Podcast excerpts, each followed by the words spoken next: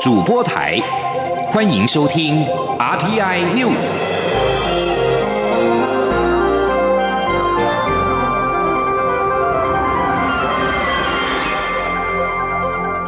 听众朋友您好，欢迎收听这一节央广主播台提供给您的 RTI News，我是张顺祥。美国前参议员陶德十四号率团抵达台湾访问，总统府发言人张敦涵表示。蔡英文总统代表我国政府以及人民竭诚的欢迎。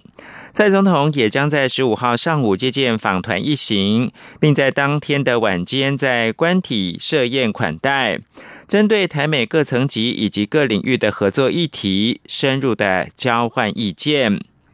陶德行政专机访问台湾，外交部长吴钊燮代表我政府前往接机。外交部表示，台美关系坚若磐石。央广记者王兆坤报道：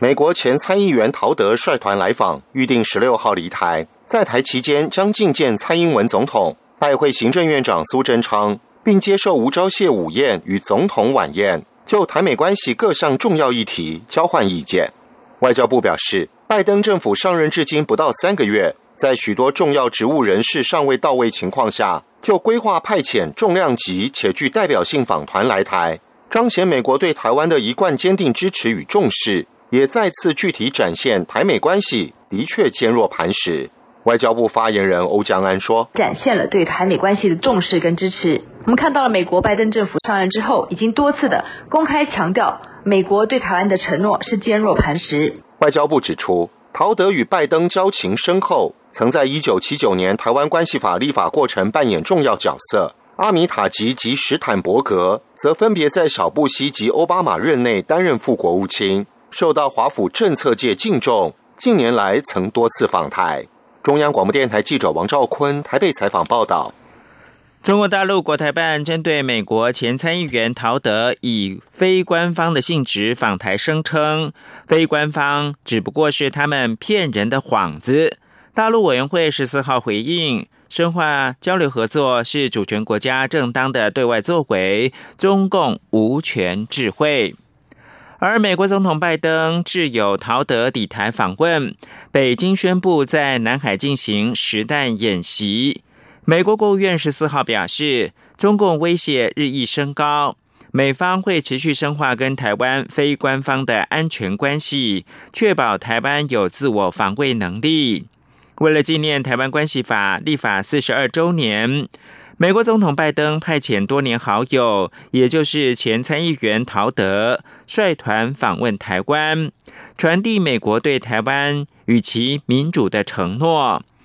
访团的专机已经在台湾时间十四号下午三点多飞抵松山机场。中国广东海事局在十四号发布航行警告。宣布十五到二十号在南海以及南澎列岛附近的海域进行实弹演习。由于演习恰逢陶德访问台湾，挑衅的意味颇为浓厚，也似乎是抗议拜登派遣挚友到台湾。对此，美国国务院一位不具名的发言人十四号以背景说明的方式回复媒体询问，表示。美方注意到，而且关切中共在区域内持续进行恫吓的模式，包括针对台湾。美国敦促北京禁止在军事、外交跟经济上施压台湾，并改与台湾进行有意义的对话。香港部分历史教材最近将中华民国政府迁台改为国民党迁台。中国国台办表示，国民党政权反人民内战中失败是不争的历史事实。对此，国民党中国大陆事务部主任左正东十四号表示，内战是近代中国的悲剧，也是中华民族至今仍未跨越的伤痕。这是一场没有赢家的战争。任何过度的简化或扭曲历史的说法。只会让民族的伤痕更难愈合。针对香港最近修改历史教材，中国国台办发言人马晓光表示：，一九四九年国民党政权在其发动的反人民内战中失败，退居台湾岛，从此丧失了代表中国合法政府的地位，这是不争的历史事实。左正东表示，根据香港《明报》报道，最近港府将小学六年级教科书当中关于一九四九年中华民国政府迁台的内容，调整为由蒋介石领导的中国国民党则迁到台湾。而十四号国台办的记者会，则用反人民内战中失败简化当年的战争跟迁徙。基于国家民族的大是大非，国民党必须端正视听。此外，中国国台办发言人马晓光回应国民党主席江启臣演说内容表示，两岸制度并不是统一障碍。江启臣表示，两岸制度不同是事实，两岸最好的方式是竞争又合作，这才是避免冲突的方法。江启臣也表示。国民党跟美国保持密切关系，对中国则维持和平，因为和平才能对话。请听央广记者王维婷的报道。国民党主席江启臣日前应邀在国际民主联盟发表专题演讲。江启臣提到，两岸问题的本质是制度与生活方式之争。中国国台办发言人马晓光回应，两岸制度不同，并不是统一的障碍。民进党和台独才是危害台海和平的根源，不要倒因为果。江启臣十四号傍晚接受广播专访时表示，两岸制度不同是事实，两岸最好的方式是维持竞争又合作的关系。主持人追问国民党与民进党两岸立场的差异何在？江启臣表示，民进党亲美反中，国民党亲美和陆。国民党选择与美国分享自由民主的价值，但是对中国则维持和平，两岸才能对话协商。江启臣说：“所以从过去到现在，国民党在这个部分是嗯跟美国保持一个嗯非常啊这个。”这个这个 close 的一个关系嘛，那跟中国之间，但跟中国大陆的价值就是说，两岸怎么样维持一个和平？嗯，啊，在目前的这样的状况底下，嗯，啊，你只有。在和平的状况底下，两岸才有可能去对话协商，嗯，关于未来的事情。江启臣表示，对于两岸，台湾内部最大共识是中华民国，在中华民国最大公约数下，各政党有不同主张，国民党予以尊重，但问题是解决两岸对立问题。江启臣也说，国民党反对任何消灭中华民国的主张，绝对会捍卫中华民国。美中台三边关系与国际局势持续变化。江启臣表示，美国在政党轮替后仍重视台湾的地理位置与区域角色，可见台海安全情势跟过去几年大有不同。台湾的角色有点类似冷战时期的角色，但是又有不同。如何在两强相争下确保台湾安全与自主性非常重要，这也是国民党正在走的路。中央广播电台记者王维婷采访报道。日本政府宣布，将福岛第一核电厂在三一一事故之后持续产生的含川废水，将稀释之后排放到海洋，目标是两年之后执行，引发了包括台湾等邻国恐慌。农委会盘点，在这个海域，台湾遭受危害鱼种高达十种，已经决定扩大监测水样。作为福岛含川废水排放前后的对比资料，未来若是有需要，将作为向日本政府求偿的科学证据。请听记者郑祥云、陈林信宏报道。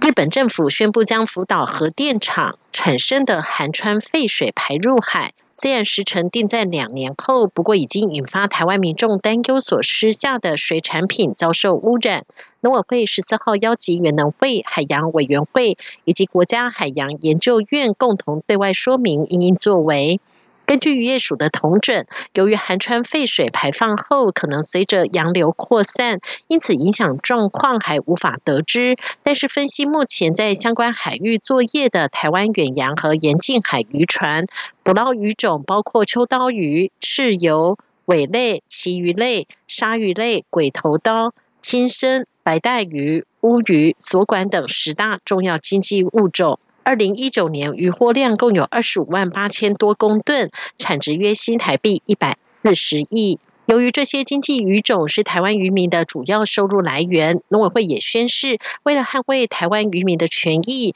从现在开始，原本只在夏季及冬季针对二十处海域监测，将提升为一年四季在六十二处海域监测水样、浮游生物及载鱼，并且对渔港贩售的鱼体采样数。由去年两百零八件提升至今年五百件，作为福岛含川废水排放前后的对比资料。未来若有需要，将是向日本政府求偿的科学证据。农委会主委陈吉仲说：“所谓的球场的第一个前提是我们可以展示出我们的科学的根据。这个也就是说，现在因为它没排放，所以我们渔业署要针对。”我们所有的这一些，它含川汇水排放的所有的这些，不管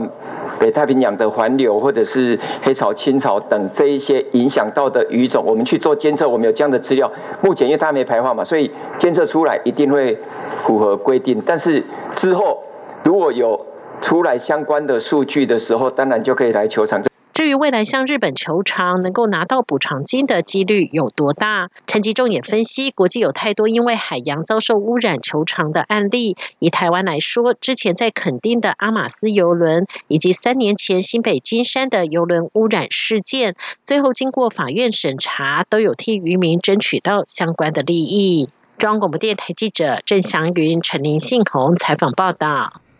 日本决定将福岛核废水排入到太平洋，引发周边国家关切。国民党主席江启臣十四号在国民党中常会表示，民进党一向是反核为核心价值，面对日本的做法却软弱退让，不但是双重标准，更是牺牲台湾渔民的权益。民进党政府应该向日本提出抗议。国际新闻。俄罗斯跟乌克兰十四号同时举行军事演习。与此同时，北大西洋公约组织外长跟防长也开始紧急会谈，讨论俄国军队在乌克兰边界附近集结一事。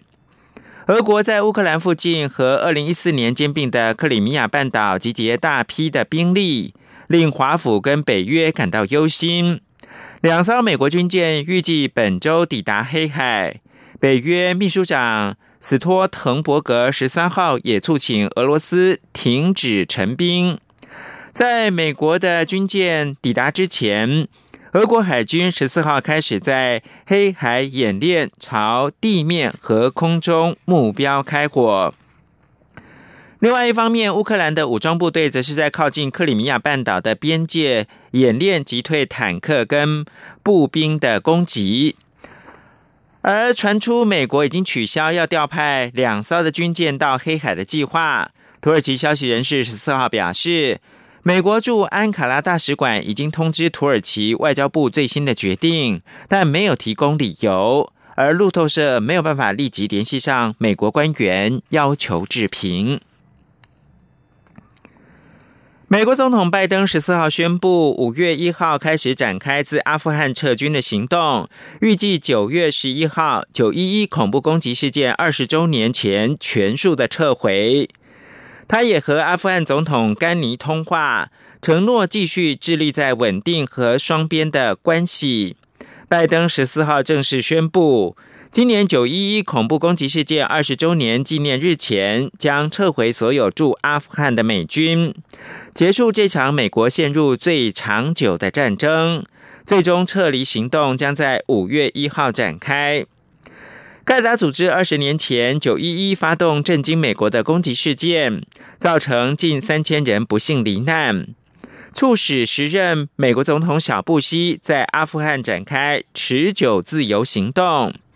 二十年后，这场战争终于将结束。拜登十四号在白宫表示，不能够继续延长或扩大在阿富汗驻军的循环，希望创造一个撤军的理想情况，期待一个不同的结果。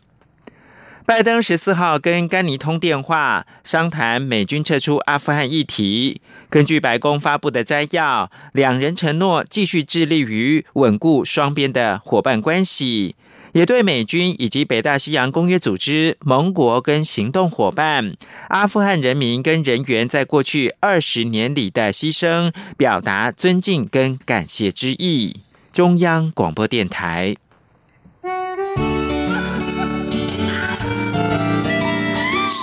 光穿透了世界之窗，是阳光环绕着地球飞翔。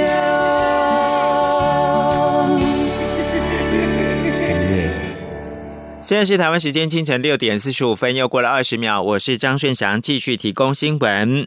中央流行疫情指挥中心指挥官陈时中十四号表示，今天十五号开始松绑航空机组员的检疫规定，长程航班者是三天居家检疫，加上十一天的自主健康管理；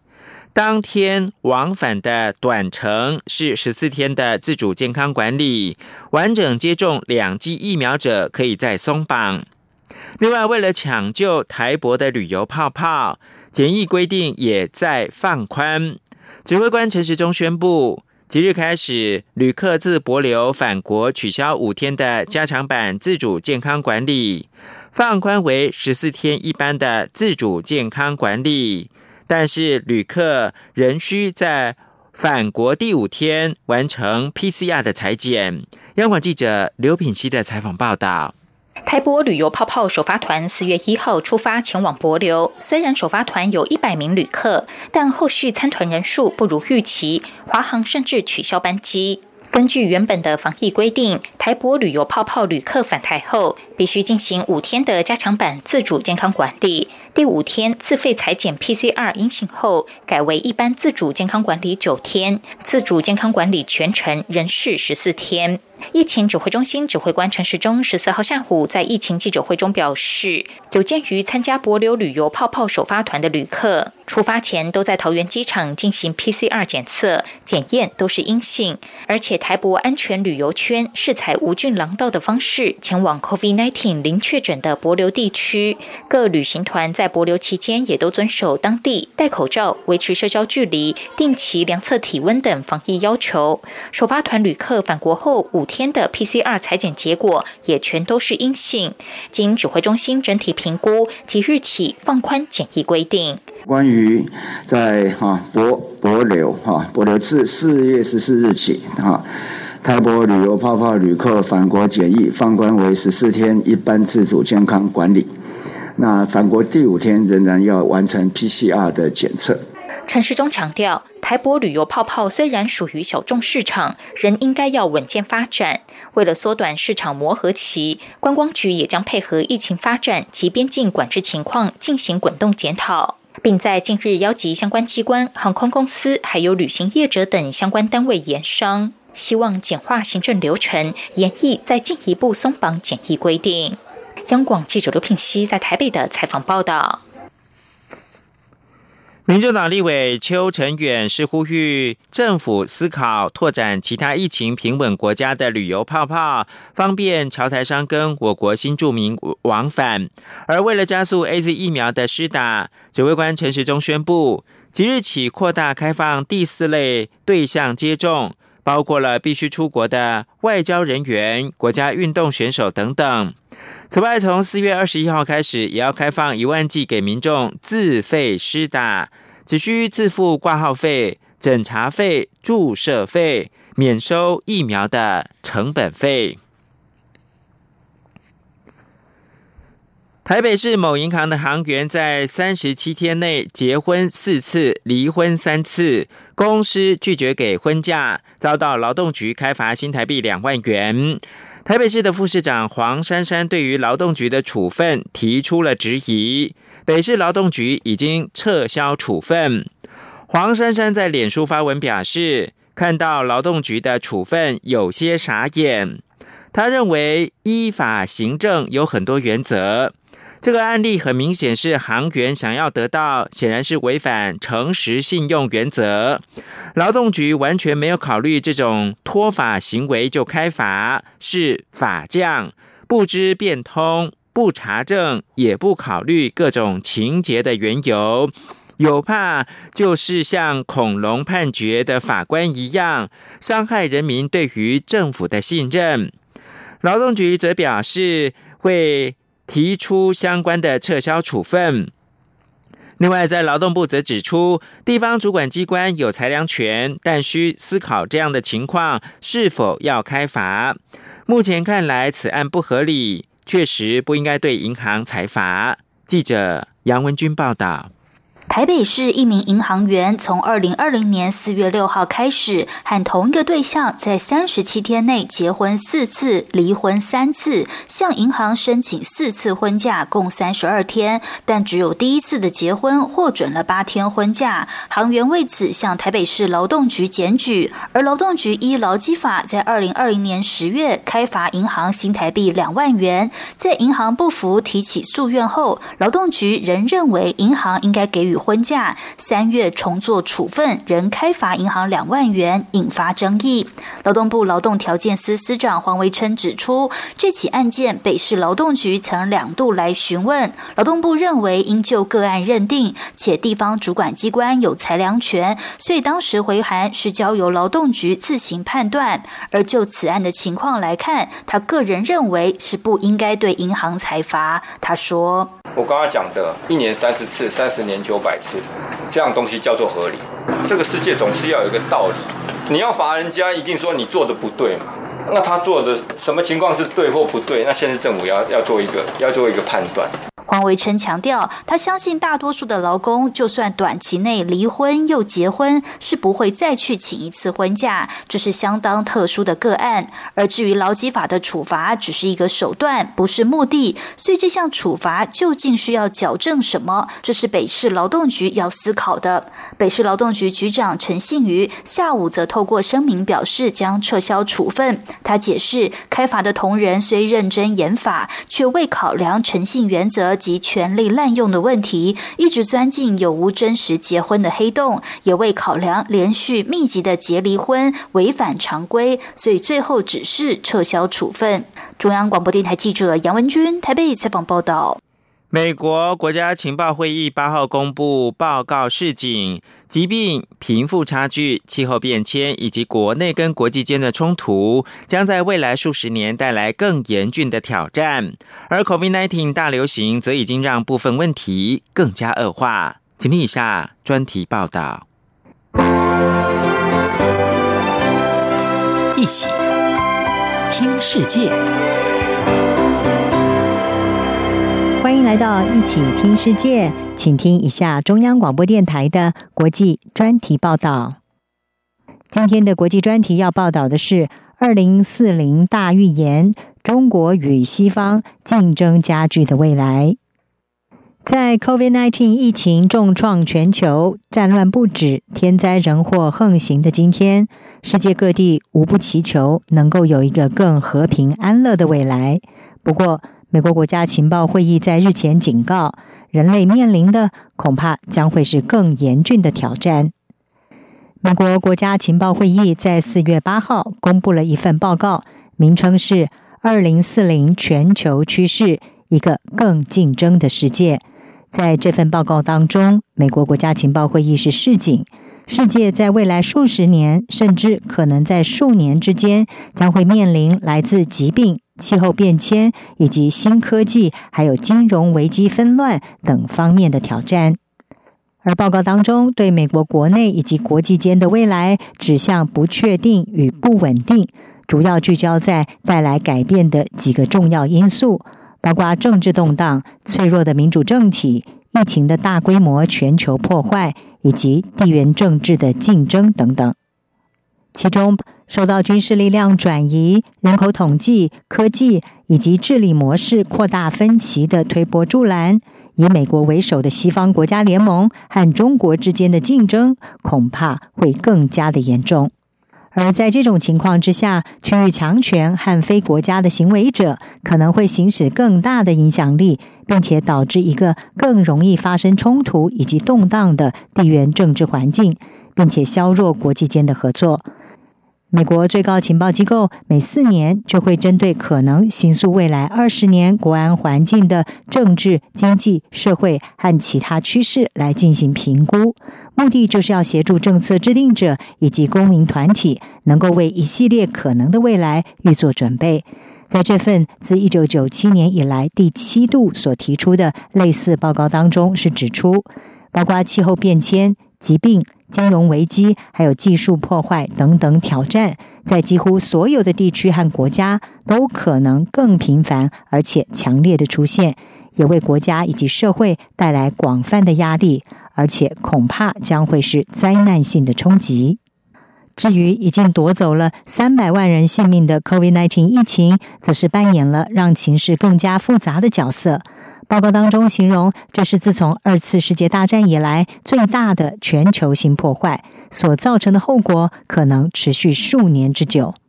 这场疫情不但暴露了，而且还更是加剧了卫生医疗上的差距，增加国家债务，加速民族主义以及政治极化，加剧不平等，而让人民对政府的不信任升温，并且凸显出了国际社会合作的失败。而这种过程正在延缓，甚至可能逆转，在打击贫穷、疾病还有性别不平等上的努力。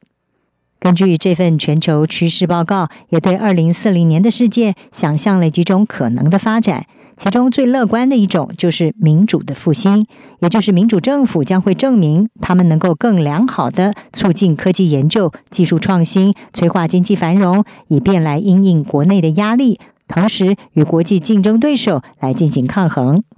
而最黑暗的预期，则是所谓的悲剧与动员，会出现一个在气候变迁、饥荒还有动乱冲击之下，在二零三零年代初期全球大灾难下的世界。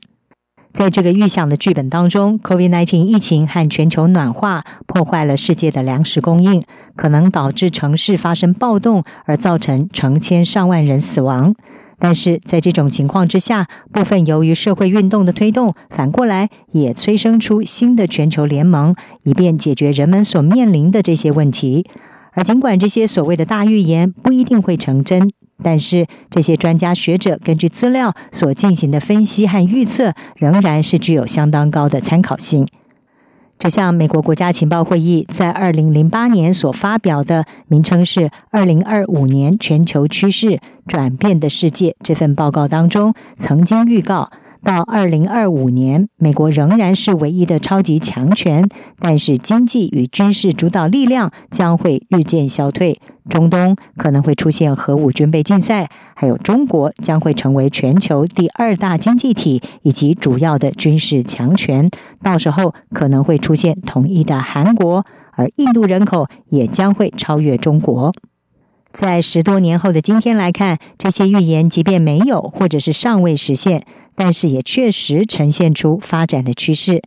特别是有关中国的这项预测，更是让人玩味。也就是预测未来二十年，中国是能够影响全球的国家，除了中国以外，其他国家很少能出其右。以上专题由吴宁康撰稿，还请请播报。谢谢您的收听。